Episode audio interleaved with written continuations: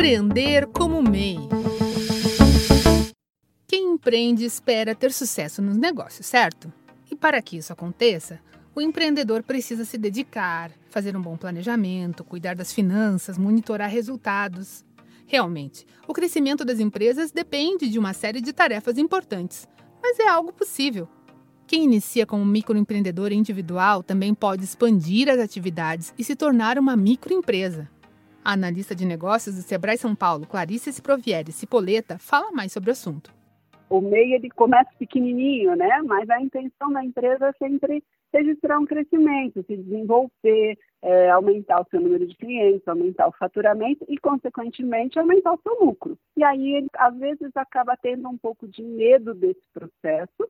É um processo que precisa ser controlado, porque ele pode perder o controle da empresa no momento que ele começa a crescer também. Ele já não tem mais aquela capacidade produtiva, porque, como ele é sozinho, recebe mais pedidos ele não vai conseguir atender, então ele precisa se preparar. Para ter mais capacidade produtiva, ele vai precisar de mais pessoas trabalhando com ele. E aí ele acaba deixando de ser MEI e aumenta os custos da empresa. Então ele vai ter um aumento aí do custo do imposto, porque ele passa para uma outra categoria de empresa que tem um imposto calculado sobre o faturamento. Ele vai ter as despesas também desses funcionários que ele vai precisar para aumentar a capacidade produtiva e ele vai precisar também de um controle mais rígido de vendas, o volume todo vai aumentar. A capacitação do microempreendedor individual pode ser justamente a chave para o crescimento da empresa. A especialista do Sebrae São Paulo, Clarice Provieri Cipoleta, explica a importância desse processo e oferece dicas para quem quer se preparar para novos desafios.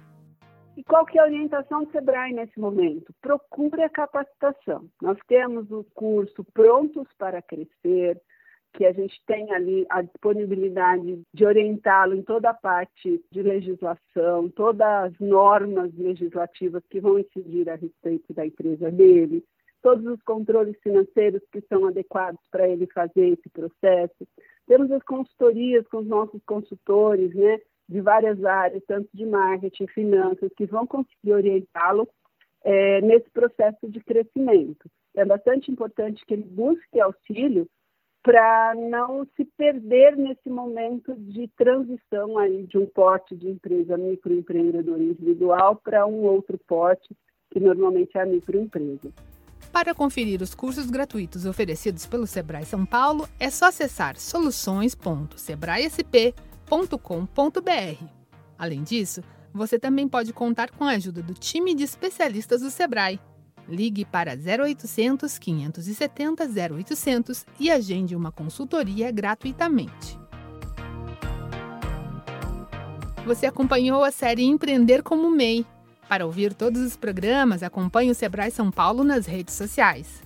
Essa série teve produção, entrevistas e edição de Giovanna Dornelles e locução de Tatiana Pidutra, da Padrinho Conteúdo, para a agência Sebrae de Notícias. Até a próxima!